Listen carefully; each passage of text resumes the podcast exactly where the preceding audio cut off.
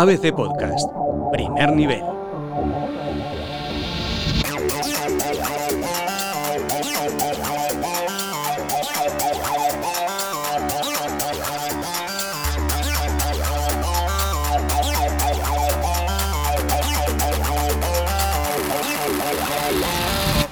¿Qué tal? Bienvenidos a ABC Primer Nivel, el podcast que os va a traer las mejores novedades en el mundo del videojuego. Pero no solo eso, también análisis, críticas, el debate más picante y sobre todo toda la información para que cuando compréis un juego, ahora que es vísperas de Navidad, sepáis lo que os vais a encontrar. Esta semana ya en diciembre no podíamos hablar de otros videojuegos que no fueran estos. Rivales desde hace dos décadas, una de las competencias más feroces de la industria y motivo también de discusión con nuestros amigos año tras año. Pero antes de meternos en materia vamos a presentar a los dos grandes conocedores de este mundillo en ABC. ¿Qué tal, José Manuel Sánchez Dace? Hola, ¿qué tal? Y Rodrigo Alonso. Muy buenas. Sin más dilación, comenzamos. Hace ya un puñado de semanas que salió el FIFA 20, el nuevo juego de EA Sports, y por supuesto su competencia directa, como no, el eFootball PES 2020, la nueva entrega de Konami. Decíamos 20 años de rivalidad feroz en el mercado, pero os pregunto directamente, ¿merece la pena comprarse estos dos videojuegos? ¿Cuál va a ser el mejor, Rodrigo, primero? Hombre, pues está. Yo creo que todo el mundo tiene claro que FIFA 20 va a ser el que va a arrasar, como viene siendo habitual desde hace ya bastantes años.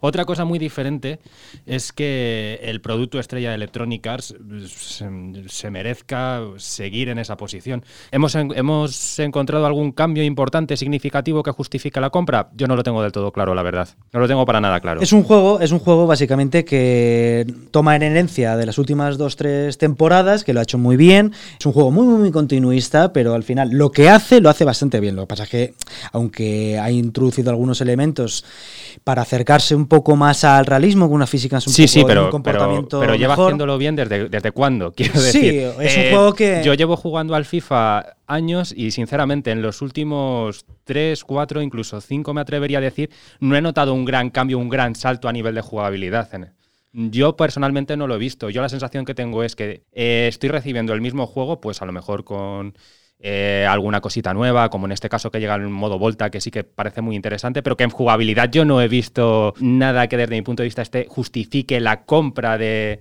de un nuevo juego. Pues casi prefiero comprarme por 30 euros el del año pasado que Sí, gastarme eso 60 es uno de este. los modelos en los que, por ejemplo, igual eh, es momento de hacer una reflexión y los, eh, los juegos que suelen salir anualmente, al menos eh, de- desde un planteamiento de un género deportivo, igual hay, que abrazar ya o traccionar hacia, hacia el modelo de suscripción, ¿no? En el que, bueno, pues eh, el jugador eh, accede al, al software para poder disfrutarlo eh, y durante los meses siguientes, pues bueno, a lo mejor puede pagar una cuota mensual y poder beneficiarse y divertirse de todos esos componentes. Porque ya lo has presentado, Rodrigo Alonso. En principio, el FIFA 20 que trae el modo Volta, ese sabor añejo al FIFA 98 con ese juego de fútbol sala, más el FIFA Street que ya llegó en el siglo XXI, pero realmente en jugabilidad, vosotros que lo habéis jugado mucho, ¿ha mejorado algo? El FIFA en gráficos prácticamente ya lo ha logrado todo. El público se ve único.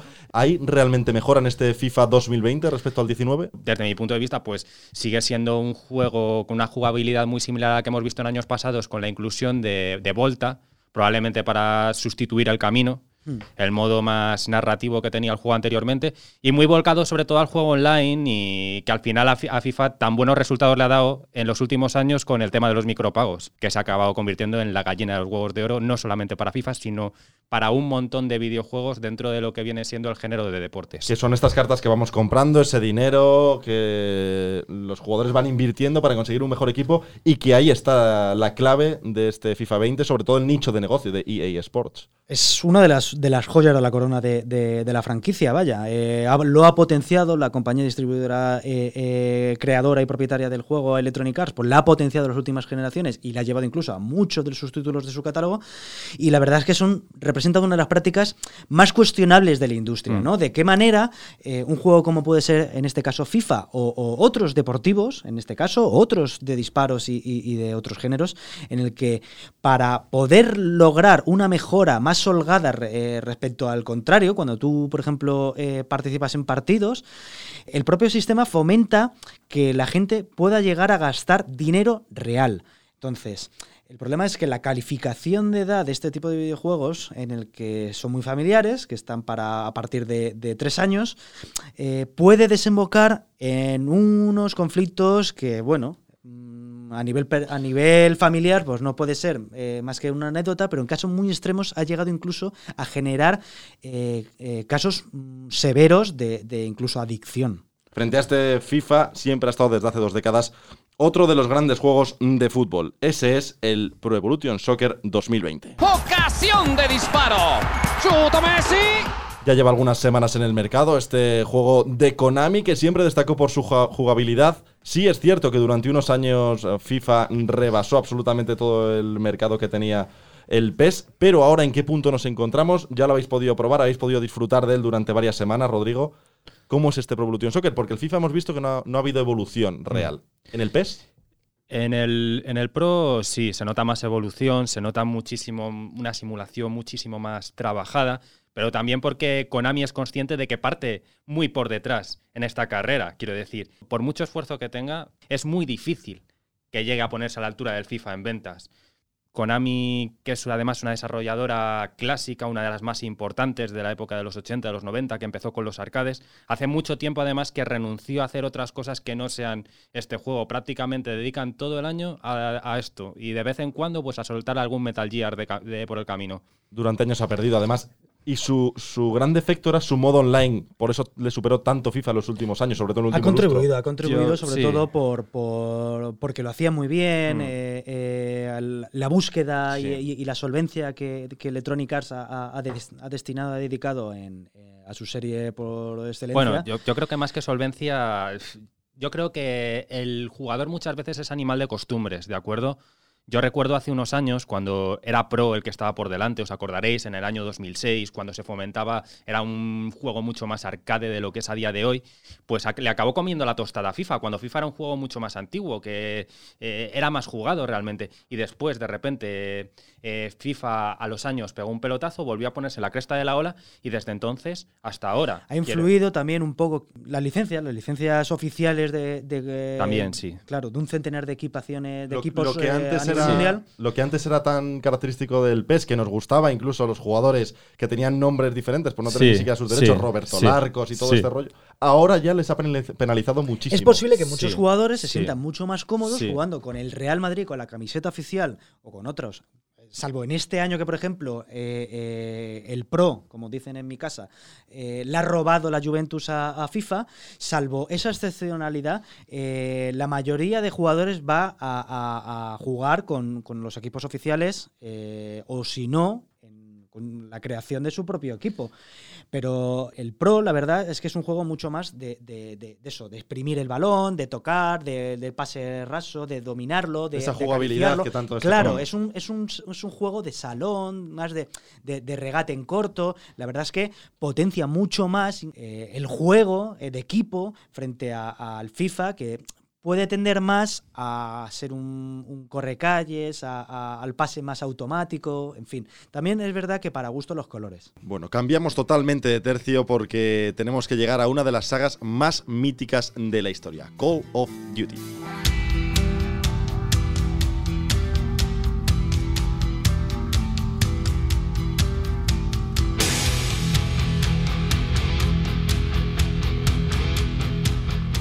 Esos tiros, esa jugabilidad espectacular, la del Modern Warfare, ¿qué os ha parecido, Dace Rodrigo? ¿Es más de lo mismo? ¿Tiene algo nuevo? Porque a mí esta saga sí que la veo realmente, me parece siempre igual. Igual, tampoco soy un experto en, en este tipo de juegos, pero Es yo sí es que la veo muy similar Es siempre. cierto que es que el año pasado veníamos de un cambio totalmente eh, radical de la saga.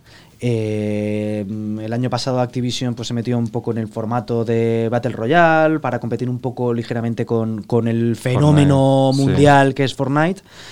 Pero y este año ha cambiado, ha recuperado un- un- una marca que funciona por sí sola. Yo creo que Modern Warfare es donde Call of Duty más luce. Está claro, quiero decir, el jugador además ha, recibido este juego con alegría y no es para menos porque a nivel narrativo probablemente estamos delante del mejor título de la saga en posiblemente unas, unos 6, 7, 8 años. Y además a nivel gráfico también despunta, destaca bastante. La campaña, como viene siendo habitual en este tipo de títulos corta, unas 6 horas menos, igual 5 te lo puedes pasar. Y luego un modo multijugador muy ambicioso, como viene siendo habitual, porque al final es donde el jugador le saca más, más punta a este tipo de títulos. En mi caso, que soy un jugador que no soy muy aficionado al, al juego online, siempre he sido muy de local, he disfrutado bastante jugando a la campaña, tanto que me apetece volver a jugarla ahora mismo. Bueno, es que siempre ha destacado por su modo online. Volvemos a una guerra moderna, que Call of Duty siempre ha estado variando entre la Segunda Guerra Mundial, guerras modernas. Esto es una historia de guerra moderna, seis horas. Pero, ¿qué tal es el modo online? ¿Hemos visto alguna mejora? Sigue siendo. A mí siempre me ha parecido un juego bueno en este Sí, sentido. Sí, sí, bueno, pues... eh, lo- Pionero, además. en- Sí, lo clásico. Juego bueno para pues, que los que exactamente, jugar. Sí, exactamente. Es muy hardcore en Sí, ese sí, es sentido, duro que como porque- el- sobre todo la curva de aprendizaje es un poco bastante pronunciada al principio. Sí. La gente que no esté tan aficionada a este tipo de juegos eh, al principio lo pasa mal porque Prácticamente no dura ni un segundo. Yo cada vez que salgo Sí, ya sí, prácticamente es- estoy muriendo. claro. Claro, entonces la sensación de, de- o, mm, se pasa a- de un entretenimiento de- a, eh, y una diversión a, a una, una frustración que luego va mejorando, se va corrigiendo con el tiempo, que una vez que estás metido ahí vas disputando Sí. eh, partidas, pues bueno, luego te aficionas más Sí, y, sí, y sí. tal, pero al principio si te Es sueltan duro. de primeras, pues es un poco complicado. Bueno, estáis escuchando ya esa melodía clásica de Nintendo. Efectivamente, cambiamos totalmente de escenario.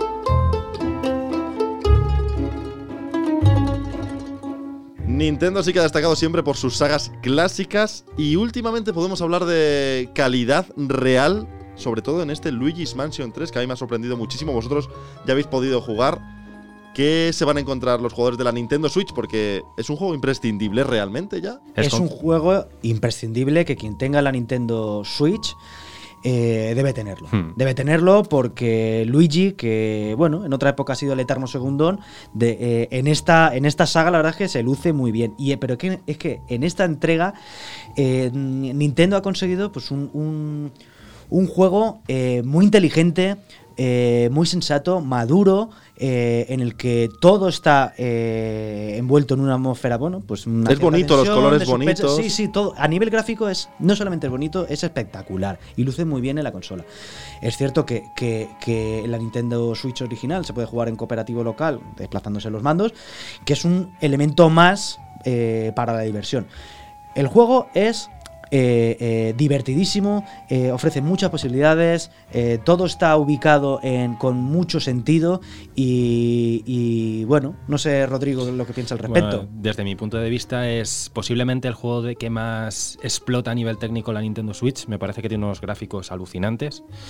Eh, y bueno, pues es una muestra más de todo lo que lleva haciendo Nintendo desde el último año, que desde mi punto de vista ha sido increíble. Sobre todo en los últimos meses que hemos tenido Link's Awakening, luego hemos tenido la nueva versión del Dragon Quest 11 eh, y ahora viene Luigi's Mansion y espérate que en un par de semanas llegan los nuevos Pokémon. Eh, ¿Es un juego infantil, Luigi's Mansion? no, bueno, eh, yo creo que Está es- catalogado para sí, partir de 7 años, exactamente. pero tiene una, un- un- una proyección que, que- que es brutal. Bueno, hasta aquí llegamos. Tenemos que poner punto y final por esta semana. Hemos repasado grandes sagas FIFA, Pro Evolution Soccer o eFootball, como es ahora Call of Duty, uno de los mejores juegos de la Nintendo Switch. Pero vamos a seguir tratando nuevos juegos que van a seguir saliendo cada semana y lo haremos aquí, en ABC Primer Nivel.